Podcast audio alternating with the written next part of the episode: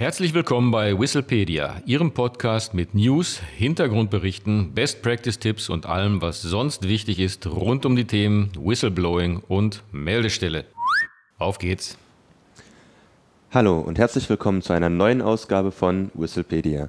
Hier sind wieder Adrian König und Martin Walter. Heute geht es um Whistleblowing, Hinweisgeberschutz und Datenschutz. Die Vertraulichkeit der Identität hinweisgebende Person einerseits und personenbezogene Daten andererseits. Beide werden geschützt. Aber passt das überhaupt zusammen, Martin? Die Frage wollen wir heute näher untersuchen und äh, gleich vorab ein durchaus etwas komplexes Thema, Datenschutzrecht und äh, Hinweisgeberschutz. Das Gesetz wird ja in diesem Jahr in Kraft treten. Das müssen wir uns etwas genauer anschauen und äh, das kann durchaus etwas rechtlich werden in dem, was jetzt folgt. Aber wir müssen es ja einmal verstehen. Äh, zunächst etwas Grundsätzliches äh, zum Datenschutz. Ähm, schon lange ist ja diskutiert worden, ob Hinweisgebersysteme mit dem geltenden Datenschutzrecht überhaupt kompatibel sind. Im letzterem gilt nämlich ein sogenanntes Verbot mit Erlaubnisvorbehalt. Das heißt, dass personenbezogene Daten nur dann verarbeitet werden dürfen, wenn hierfür eine Rechtsgrundlage besteht.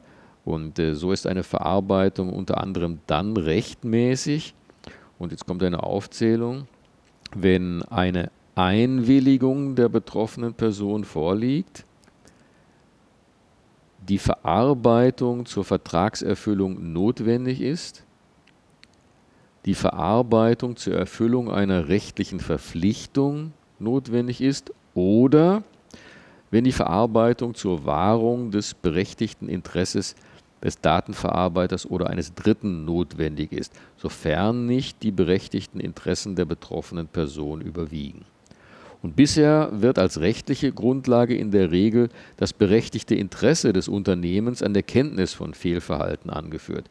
Und durch die oben aufgeführte Einschränkung, also ich wiederhole, sofern nicht die berechtigten Interessen der betroffenen Person überwiegen, verbleibt bisher jedenfalls jedoch immer eine Rechtsunsicherheit. Und nach der Einführung des äh, neuen Hinweisgeberschutzgesetzes wird die Rechtslage eindeutig sein.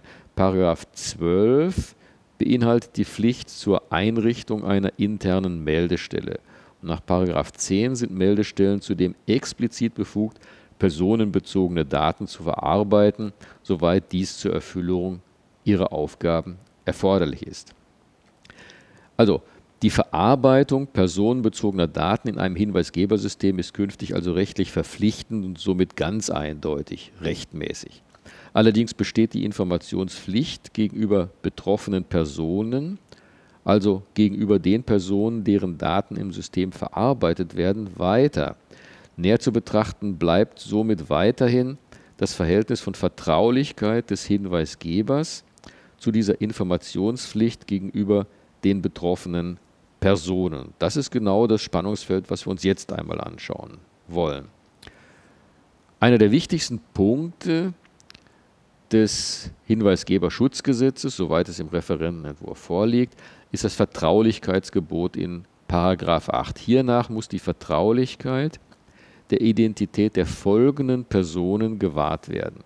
Also erstens der hinweisgebenden Person, zweitens der Personen, die Gegenstand einer Meldung sind und drittens der sonstigen in der Meldung genannten Personen.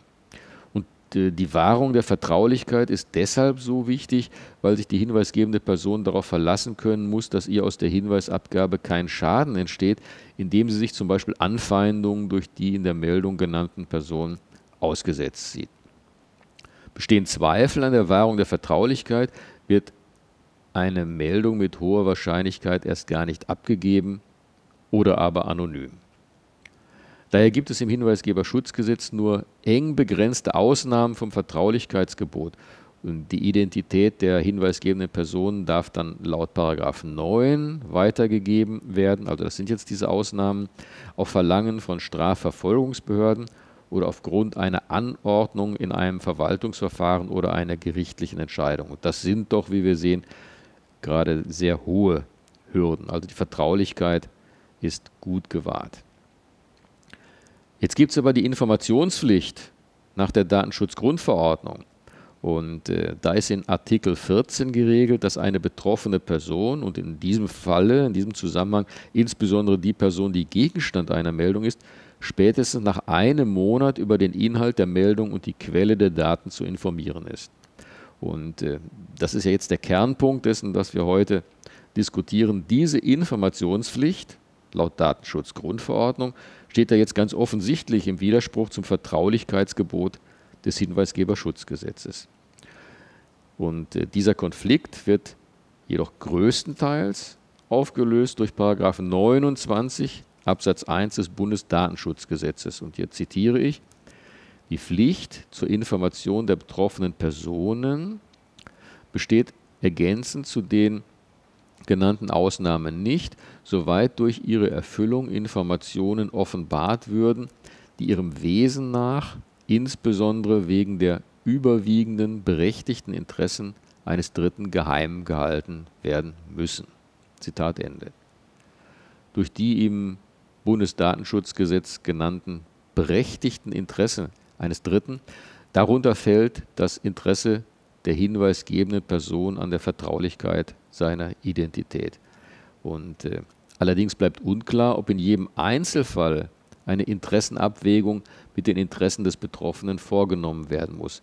Somit verbleiben Restzweifel, dass die Vertraulichkeit in jedem Fall gewährleistet werden kann.